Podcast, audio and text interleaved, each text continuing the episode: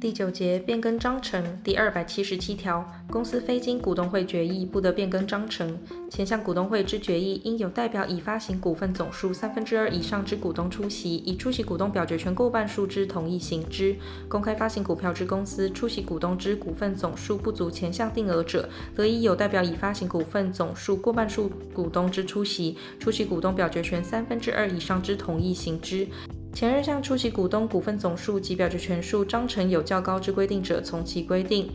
第二百七十九条，因减少资本换发新股票时，公司应于减资登记后定六个月以上之期限，通知各股东换取，并声明逾期不换取者，丧失其股东之权利。